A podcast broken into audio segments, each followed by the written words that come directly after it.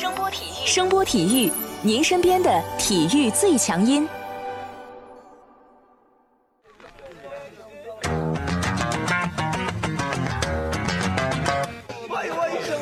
Yo yo, it's boogie time, so come on, let's swing it, alright?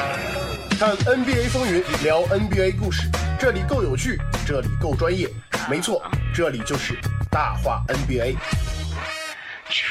I be the show, make a room, shaking, shaking it down. I be the nigga with a high profile. Everybody come on, we be the shakers with a crazy style. And then shocking the world, cause we the flow, shaking speed, make it rockin' the city. 欢迎大家收听新一期的大话 NBA，我是小老弟。在节目一开始，我要继续为武汉加油，湖北加油，为中国加油。现在呢，这个疫情呢还没有过去啊，但是我相信不少朋友已经开始复工了。希望返程复工的朋友注意好防护，自己的健康是对家人、对朋友、对国家最大的一个贡献啊。本周呢，还是我自己跟大家聊 NBA 啊，原因很简单，嗯，我开着车到有才家门口之后呢，这个保安大哥看了看我说。哟，小伙子又来了，赶快回去吧，别给我们添乱啊！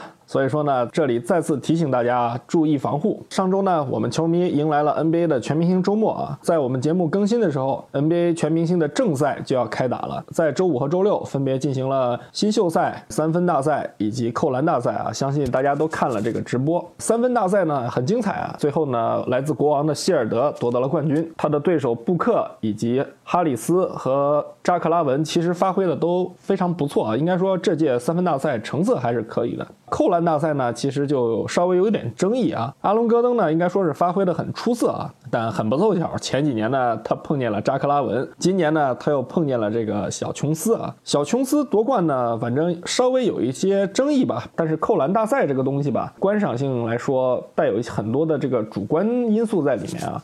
我们也不能说琼斯扣的不好，毕竟小伙子挺能跳的啊。但从我个人的这个角度来看吧，其实阿隆戈登今年的这个动作没有什么太大的新意吧。跟那一年他跟扎克拉文争这个扣篮大赛冠军的时候，动作其实差不太多啊。但不管怎么说吧。评委选择了小琼斯啊，就我们看看热闹就完了，没必要再去因为一个扣篮大赛的冠军归属发生一些口水吧。至于这个霍华德老兄，说实在的，我觉得他就是来搞笑的，真的那么大年龄了，跑来参加扣篮大赛，挺有勇气的。动作嘛，说实在的，我们都得理解，是吧？老胳膊老腿的。至于最后这个超人衣服吧，也就卖了个情怀。但我没想到最后他把这个胸前的 S 这个标志给撕掉了，上面贴的是二十四啊，大家也知道这是科比的号码，在。这个前些日子，霍华德确认参加扣篮大赛之前呢，他也爆出来说要让科比给他传球啊。他胸前的这个二十四的号码肯定也是为了缅怀科比啊。但说正经的，这个老霍同志，好好打球，这个赛季帮阿 King 在湖人拿个冠军，这是你对老科最好的一个回报啊。全明星赛开打，其实也意味着 NBA 常规赛已经进行了三分之二啊。三支支球队，除了那些确定要摆烂的几支以外，剩下的球队都要迎来常规赛赛季最后阶段的一个冲刺啊。咱们呢，先来看看这个东西部目前的一个大概的排名情况啊。东部这边，雄鹿以四十六胜八负排第一，猛龙以四十胜十五负排第二，凯尔特人呢三十八胜十六负排第三，热火是三十五胜十九负，七六人以三十四胜二十一负排在。东部的第五，终于慢慢爬上来了，真是不容易啊！排在第六呢是步行者，他们是三十二胜二十三负；第七是篮网，二十五胜二十八负；第八是魔术，二十四胜三十一负；第九是奇才，二十胜三十三负；第十到第十五位分别是公牛、黄蜂、活塞、尼克斯、老鹰以及骑士。战绩嘛就不说了啊，说实在的有点惨啊，这几支球队一个个连二十胜都没有到。西部这边呢？湖人是以四十一胜十二负位列西部第一，掘金以三十八胜十七负排第二，快船第三，三十七胜十八负，第四是爵士，三十六胜十八负，第五是马赛克，三十四胜二十负，第六是雷霆，三十三胜二十二负，第七是独行侠，战绩同为三十三胜二十二负，第八位是灰熊，二十八胜二十六负。看看啊，这个西部的前八，所有的球队啊，胜率全部是过半的。第九呢是开拓者，他们是二十五胜。三十一负，应该说开拓者很不容易啊。最近一段时间，凭借着利拉德、利指导的这个暴走，重新回到了接近前八的位置啊。但很不幸啊，利拉德腹股沟拉伤了，全明星正赛也打不了啊。第十是马刺，二十三胜三十一负；第十一是鹈鹕。二十三胜三十二负，第十二是太阳，二十二胜三十三负。位列第十三到第十五的是国王、森林狼以及勇士这三支球队，应该说这个赛季想在常规赛里面突围啊，估计比较困难了。而且呢，这三支球队我主观的感觉啊，好像他们球队管理层对于取得季后赛席位现在基本上不太关心了嘛。总的来说呢，常规赛在进入到最后的三分之一赛程之后呢，东西部都分出了几个不同的档次啊。咱们先说东部这边吧，东部这边雄鹿。目前是一枝独秀的状态啊，已经四十六胜了，非常夸张的一个成绩啊，领先了东部第二的猛龙，达到了六点五个胜场。而且呢，以雄鹿目前的状态和他们所在的这个中部赛区的对手的水准来说啊，东部的第二集团的球队其实很难对他们造成很大的威胁啊。因为中部赛区其实强队只有步行者，剩下的三个球队分别是公牛、活塞和骑士啊。基本上这三支球队在余下的赛季里面，我觉得可以专心研究怎么摆乱了，对雄鹿不可能造成什么威胁。再加上雄鹿现在球队整体。状态非常的好啊，除非他们在余下的赛程里面被东西部的强队连续的狙击啊，不然以目前他们的胜场优势啊，我觉得他们大概率是可以锁定东部的头名位置。东部的第二集团呢，相对来说就比较焦灼了。这个第二集团，我觉得啊，应该是从猛龙一直到第六位的步行者都属于第二集团。这其中啊，这个猛龙和凯尔特人是成绩非常接近的，只有一点五个胜场差。热火呢，看着好像落后一点点啊，距离猛龙有五点五个胜场差，但他们比猛龙少赛一场，这个差距其实也不是不可以接受的啊。七六人和步行者呢，落后相对较多一点，对于雄鹿和猛龙目前来看。构不成什么太大的威胁，但他们仍然可以通过一波好的发挥来追赶上前面的绿军和热火。从上半程的表现和球队的状态而言，我觉得啊，赛季尾声时啊，猛龙和热火很可能成为第二集团的五支球队里面笑到最后的两家。为什么这么说？猛龙这个赛季表现好的原因，咱们前面的节目里提过啊，整个球队保持了上赛季的班底啊，这个赛季里啊，西亚卡姆成了全明星，让球队呢成功找到了这个新的核心。范乔丹这边数据也是大幅提升啊。说起范乔丹，我现在终于明白为什么范乔丹这么猛了。真的，这个当跌了之后，挣奶粉钱的这个压力是很大的。从范乔丹升级了之后啊，他的表现从上赛季一直延续到现在都是非常的厉害。而且呢，猛龙目前整体的健康状态啊还非常的不错。前一段时间呢，除了小加索尔和霍利斯·杰弗森有点小伤以外，基本上全员处于一个比较健康的状态。而且呢，猛龙下半程的赛程来说，并不是说特别困难。整个二月份。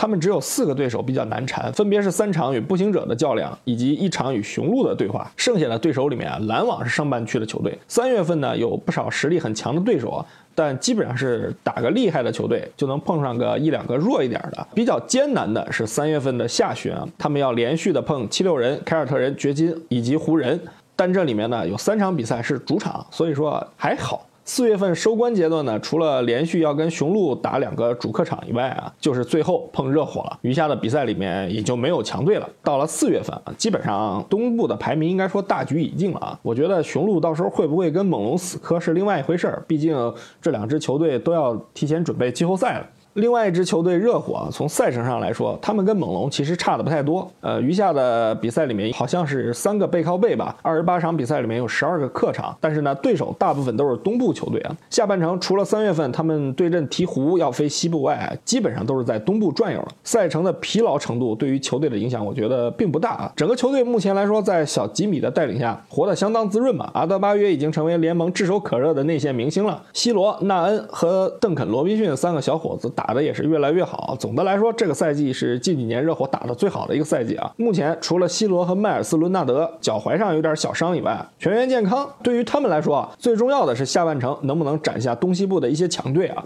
当然了，随着休赛期窗口结束之前，他们弄来了伊戈达拉和克劳德，应该说实力上又有些提升啊。我相信呢，他们在收官阶段应该会有所突破。但对于第二集团的另外三支球队啊，凯尔特人、七六人和步行者来说，下半程可能就相对要艰难一点。凯尔特人之前我们聊过他们的阵容问题啊，打强队的时候估计不少朋友看了，内线的弱点暴露的比较彻底，而且呢，球队自身挖掘潜力的这个空间，我觉得基本上已经到头了。年轻人里面，布朗。和塔图姆这个赛季打的算不错啊，但这个赛季余下的比赛里面，你不可能指望他们能更进一步再爆发一下，这个我觉得不太现实啊。海沃德呢，在这个赛季伤病痊愈之后，打的也算不错啊，而且呢，海沃德的发挥出色啊，很多媒体都说啊，现在凯尔特人有四个场均得分接近二十分或者超过二十分的球员，厉害的很啊。其实啊，我觉得还是低调点吧。再说了，快船也有嘛，对不对？我最讨厌这些媒体都这样吹绿军了啊！不要捧杀。这四个人水平确实可以啊，但这些东西掩盖不了你球队中锋位置上的一个短板。不说西部啊，东部从猛龙到第六的七六人，全部都有非常不错的内线。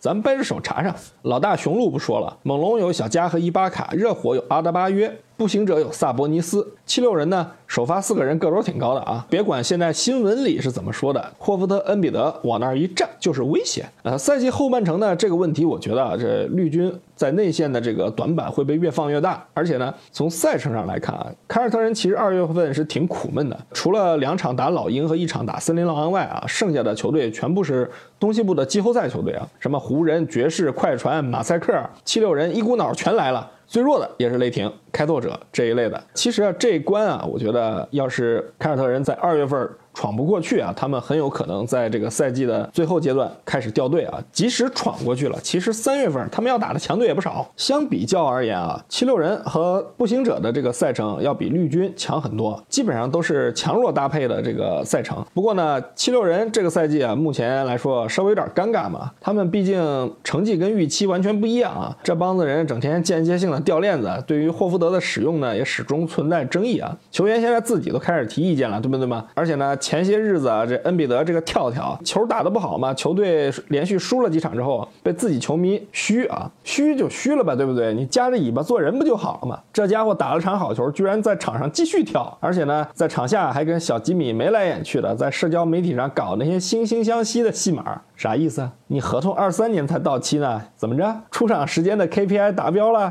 你觉得球队不敢扣你工资了是不是？这是玩笑话啊！但确实啊，这恩比德最近有点跳啊。说回到七六人的赛程啊，从他们球队的赛程上看啊，三月初一波西部四连客，剩下的赛程相比较而言，我觉得挺亲民的啊。七六人的问题是这一帮子人完全没有打出他们好几个亿的身价，反倒是现在闹出了更衣室里的花边新闻啊。所以你最后冲刺阶我觉得啊，这支球队最重要的是考验这个教练对这支球队的掌控能力了。球员其实已经无所谓了，反正合同都签完了，对不对？横竖都这样了。但如果布朗还是不能搞出比较好的化学反应啊，那这个有理想的七六人老板估计就要给他谈谈饭碗的问题啊。总而言之，我相信七六人绝对在实力上有在冲刺阶段翻盘的这个可能啊，甚至挤进前三啊。但是呢，即使他们打不好了，其实也无所谓。为什么这么说啊？五六名待着嘛，对不对？你反正季后赛的对手也就是那几个球队，早打也是打，晚打也是打，打谁也不怵，早晚都要碰面的。无非就是少个主场的问题嘛。对于排名第六的步行者，他们现在其实落后第二集团的对手有点多啊。但最大的利好消息嘛，就是前些日子奥拉迪波回来了，这可能会让这支球队在东部第二集团里面成为一个 X 因素啊。奥拉迪波呢，复出第一场其实打的一般啊，但是呢，在最后阶段呢，命中了一个关键的三分啊，让球队呢成功把对手拖进了加时赛，并且在加时赛里翻盘了。而且呢，奥拉迪波现在一回归之后呢，步行者也是拥有一个奥迪、萨博尼斯加布罗戈登的一个三人组了，阵容上啊有点排面了。利好的说完了，对不对？咱们得聊聊他的利空啊。这个步行者啊，虽然赢回了奥拉迪波是喜，但是毕竟啊，小伙子很久没有打球了，他需要一个过程去找状态，去适应比赛啊。你再苦曼巴，再训练努力，你在赛场上是去需要时间去适应自己的新队友的，队友也需要适应你，对不对？而且这个时间点回来啊，正是常规赛比较激烈的时候，球队啊可能要用战绩的代价去让他们的核心去找状态啊，所以我觉得可能啊，这支球队在接下来冲刺阶段还是需要仰仗着萨博尼斯和布罗戈登。布罗戈登这个赛季呢，在步行者的表现啊，其实是有点低于球迷对他的预期的。球队呢，肯定是把他当个明星来使用的。但是呢，真正打出明星表现的却是这个小萨博尼斯。从数据上看呢，布罗戈登场均是十七分、七点四四助攻，是表现很好的。但是呢，没达到预期，主要的原因还是在他个人进攻的方面啊，效率其实并不是特别好，特别是跟原来在雄鹿时期比啊。在雄鹿时期，布罗格登是个幺八零俱乐部的成员。这个赛季的投篮命中率已经降到了百分之四十四点四，三分命中率下滑也很大。降到了百分之三十四点一。这样的表现其实啊，顶天了，在一个正常的球队来讲，也就是二当家的水准嘛，对不对？我觉得主要的原因还是他没有适应现在步行者给他的这个角色。毕竟原来在雄鹿啊，他是打第六人，是围绕字母哥当棋子用的。说的不合适点是属于在暗处打黑枪的。但现在呢，在步行者他被推到台前来了，聚光灯下打的是核心位置，能力的上限呢，大家也看到了。如果把他当球星来用的话，还是稍微有点不够使。原来呢，对手防守最好的球员啊，一般不会去搭理他。现在呢，也不一样了，你是球队头牌位置，那对手不掐你掐谁啊？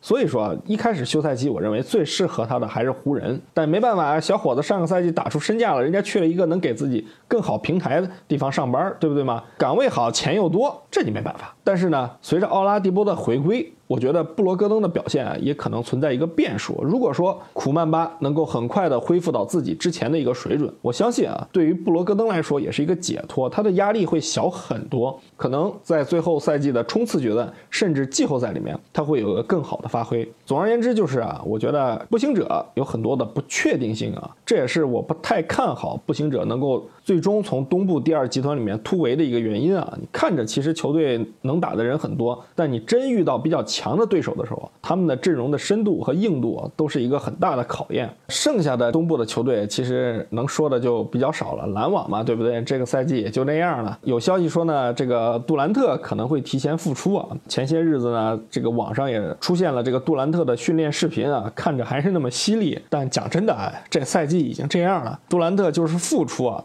我个人觉得也不要多打，彻底把跟腱的伤势养好了，下赛季再强势回归，真的不要冒这个风险。考辛斯嘛，就是很好的例子。排在东部第八的魔术呢，这个赛季其实他们的战绩你很难说再往上能有一个突破了。这个赛季打到现在啊，魔术最大的一个收获，我觉得还是富尔茨吧。富尔茨呢，目前展现出来的这个天赋能力啊，真的是非常的好。虽然说从他的投篮动作上来看，我觉得他那个怪病啊还没有好力量，但是已经。能让这个球队能够从这个球员身上看到希望了。我觉得他们最后的冲刺阶段还是好好培养福尔茨吧。想打季后赛了就拼拼命。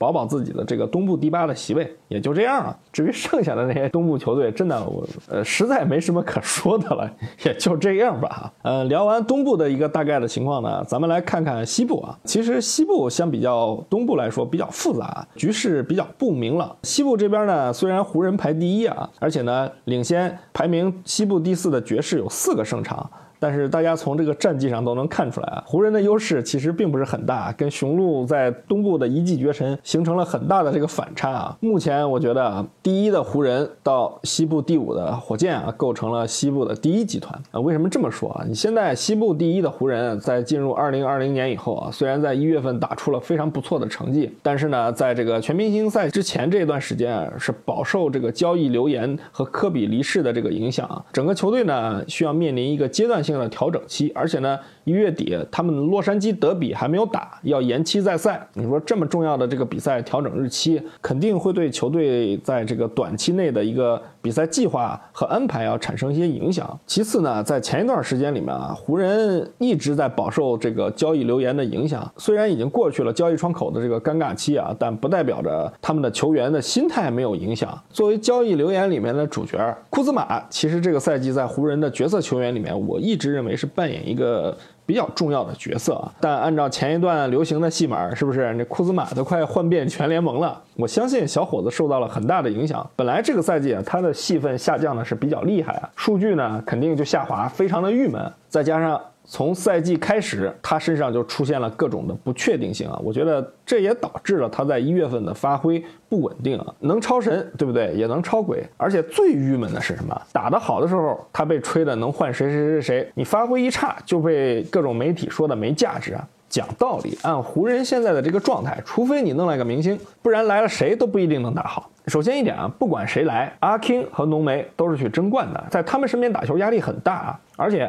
肯定要牺牲自己的特点去适应这两个核心。而且你身在洛杉矶，对不对？聚光灯下出点差错，被逼逼是肯定跑不了的。所以说，你除非来个明星，不然来谁都会被挑毛病。其次啊，像丹尼格林和布拉德利这些人已经是联盟里面非常不错的角色球员了。霍华德和麦基也算合格，波普和库克以及卡鲁索打的也都比较中规中矩啊。我个人觉得，其实湖人整体来说。从球队的实力上讲，已经可以了。而库兹马呢，其实他本身不是个明星，人家就是个新秀，现在呢才 NBA 生涯的第三个赛季。但是呢，现在媒体非得对他按照明星的标准去要求他，人家选秀的时候连乐透区都没有进，真的有点过分了啊！而导致这些交易流言、媒体对湖人不满的一个直接原因，我觉得说白了就是他们没有像雄鹿一样打出碾压感来。一月份抛开没打的洛城德比，咱们不说啊，其实湖人一共只输了三场球。二月份到目前啊，一共只输了两场，非常不错了。就这，整天还被很多媒体嗷嗷着要补强。所以说嘛，绝对是这个媒体的这个心理在作祟啊！他们觉得湖人不像一个有碾压感的球队，对不对？你有老詹，你有浓眉，你怎么能不碾压对手呢？咱们得客观点看，湖人说到底这个赛季还是新弄的班底，球队经历点波动其实是正常的啊，不可能跟以前的勇士或者现在的雄鹿一样，这两个球队的阵容都是经过。锤炼之后才得到的，对不对？碾压感哪儿那么容易得到啊？另外一个没有碾压感的原因啊，就是西部的对手太强了。快船咱们不说了啊，整天慢悠悠的调整来调整去，两个核心轮着歇，还紧紧的追赶着湖人。都说他们没中锋啊，没事儿，中锋不够，我前锋来凑，对吧？湖人想要谁，他们就给挖走。掘金这边呢，约老师以赛代练啊啊，从赛季初的这个胖子啊，不但成功的减肥了。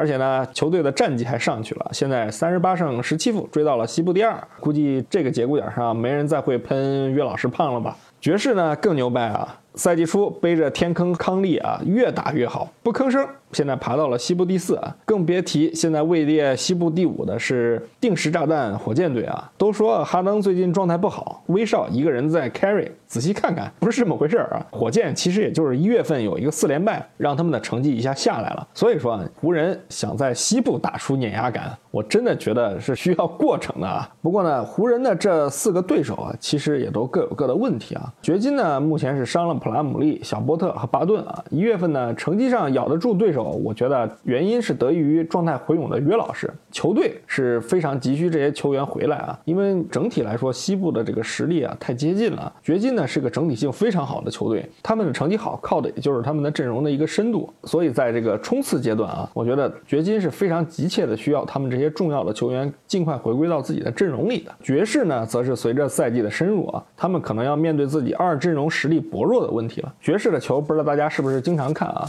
他们经常是一个主力打江山，替补上来挖坑的一个节奏啊！一旦主力打不好，基本上那比赛就是放弃治疗。最尴尬的是什么？康利受伤那段时间，爵士用英格尔斯和博格达诺维奇同时首发，效果非常好。问题是他们的主力一下去，特别是博格达诺维奇和戈贝尔下去之后啊，攻防两端其实都会出现这个非常疲软的状态。球队的年轻核心米歇尔的发挥其实是这支球队的一个重中之重啊。小伙虽然这个赛季进了全明星啊，但我个人始终觉得他的稳定性是个问题。球队真大腿还是那两个老头嘛，对不对？你博格达诺维奇和英格尔斯啊前几天爵士跟火箭的比赛里面，一点六秒把火箭给反绝杀了。博格达诺维奇技惊四座，绝对是球队老大应该有。有的表现。至于火箭，现在彻底已经成小人国了。虽然说网上各种说从这个数据分析上怎么怎么怎么怎么样，他们不需要中锋，他们就用这种小阵容就可以。真的，别吹。看疗效就行了。我相信啊，你再怎么剑走偏锋啊，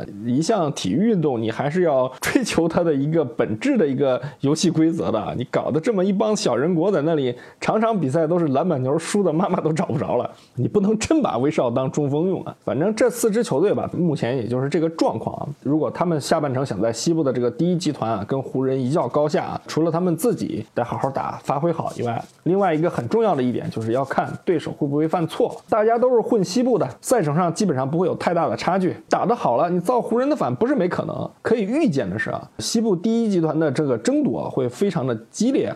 而且，究竟谁能在最后成功进入到这个西部的前四啊？我觉得一切皆有可能啊。相比较于西部的第一集团啊，西部的六十八位的三支球队其实就比较有意思了。独行侠、雷霆和灰熊啊，大家半斤对八两啊，本赛季都算打出风采的球队。但我相信啊，没有任何人会对他们寄予厚望，也算是有一个非常宽松的发挥舞台啊。灰熊是这三支球队里面实力最弱的。而且呢，来自后面开拓者的追赶压力其实也不小，想往上爬呢，我觉得可能性比较低啊。赛季结束啊，如果能守住自己第八的位置，我觉得其实都是个奇迹了。更别提呢，在交易窗口结束之后呢，球队的战斗力，我觉得实际上是下降了啊。没准呢，他们的管理层也想让排名往下降一降，这样呢，你才方便在这个六月份去搞一个好一点的选秀签位嘛。反正你开拓者这么饥渴，西部第八让给你，我觉得不是没可能啊。更何况开拓者后面还有一个马刺呢。但是呢，雷霆和独行侠啊，却是绝对有冲击第一集团的一个资本和实力的。从实力上来讲呢，这两支球队其实他们跟第一集团的差距啊，并不是很大。而且呢，队里都有非常优秀的核心，东契奇和保罗这两个人呢，在之前的节目里面咱们都专门聊过啊，这里就不再提了。这两个球队呢，我感觉是让全联盟的强队都比较头疼的啊。打起来，甭管你来的是谁，你真不一定能说稳吃他们。这两个球队本赛季都属于对成绩首先无欲无求的啊。打不打季后赛对他们来说真的无所谓，但偏偏这两个球队又都不是奔着摆烂来的，比赛打得非常的激情四射，人家不追求赛季的胜利啊，但是人家追求的是这个赢球的快感，这就让强队很头疼了嘛。这是他们的共同点。我光脚的不怕你穿鞋的啊，他们的区别在于啊，虽然都是没有成绩要求，但。独行侠相比较而言，可能会打得更随意一些吧。两个核心，东契奇在二年级已经打出了全明星的风采，以后的日子还长呢。球队从长远的打算来讲，肯定会重点保护他。波神呢，大伤回归之后呢，主要还是在找比赛的感觉。球队呢，我估计啊也明白，靠着现在这个班子啊也不行，出不了什么好的成绩啊。再加上球队刚刚损了这个大将鲍威尔，他们在这个赛季的冲刺阶段，我觉得更多的可能性还是锻炼自己的队伍。雷霆呢，在经过了交易窗口之后呢，之前的人居然一个都没卖掉啊，而且呢，球队目前也不缺选秀权啊。加上队里的核心，对不对？对于赢球这个事儿上吧，我觉得他们的热情度比独行侠更高一点。况且赛季打了三分之二了，一看，哎，我还是可以的嘛，对不对？既然大概率能打进季后赛，跟西部第三的快船也只差了四个胜场嘛，对不对？那要不要咱们再搏一把？为什么我这么猜测呢？他们确实有这个资本，在本赛季冲刺阶段进入西部的上半区。首先，整个球队的这个战斗力还是可以的，而且稳定性很好。其次一点儿，这些球员打得好，以后才能挣票，对不对？这是很关键的一个原因。你看啊，加里纳利、诺埃尔合同都到期了，过了六月份要考虑找合同恰饭的问题，对不对？那我是不是要好好打？特别是我要能打进季后赛，我在季后赛里面打得不错，我以后是不是恰起饭来更得心应手一点？福格森、亚当斯和施罗德都是明年合同年，赛季结束之后，那可以开始考虑。提前续约的问题了呀，这个东西可以放上日程了。纳迪尔、迪亚洛、伯顿下赛季都是球队选项。哎呀，恰饭很辛苦的呀，要能好好打，或者说多参加参加训练，我展现出一个比较良好的竞技状态，让球队看在眼里，让教练看在眼里，可能下个赛季球队更愿意执行我的这个球队选项。所以我个人觉得吧，雷霆是很有可能在这个收官阶段，成为一个影响西部甚至东西部格局的一支球队啊。西部九到十五位的球队分别是开拓者、马刺、鹈鹕、太阳、国王和森林狼啊，后三个就不说了。开拓者、马刺、鹈鹕以及太阳这四支球队，其实啊，从目前来看，还是有这个机会去冲击一下季后赛的，而且呢。我个人感觉啊，开拓者和马刺肯定还是想往上冲一冲的。可能鹈鹕和太阳对于季后赛这种事儿，他们的这个饥饿感并不那么强啊。但开拓者和马刺，我相信肯定是想往上冲一下的。毕竟对于马刺来讲，你波波维奇有一个记录在那儿放着啊。如果说你让这老爷子在这个执教生涯的这个阶段，对吧，断了这个记录，还是有点可惜的嘛。况且他们也不是说一点战斗力没有。开拓者呢，相比较马刺，他们对季后赛席位的这个渴求肯定是要更强烈一些啊。不然前一段时间，利指导也不会跟开了挂一样，对不对？整天动不动的就去看表啊，动不动的就去搞那些高难度的动作。但很不幸，利指导现在腹股沟有伤，这个肯定对于开拓者来说，在后半程的冲刺阶段多少要受点影响。我个人呢，也希望这个利指导在全明星赛唱完歌之后呢，赶快回来啊。毕竟打球是正事儿啊，唱歌那是文娱活动。你看你一首歌唱的这有才，在家里把这个双手双脚都举起来，跟着你的节奏摇摆，是吧？哎呀，画面太美啊，不敢过脑子。所以说总体而讲，我觉得就是在整个西部来看，湖人其实在这个赛季的整个后半程是要面对非常大的压力的。呃，因为首先一点，西部的球队啊都盯着他呢，就像我刚才说的，从第五位的火箭。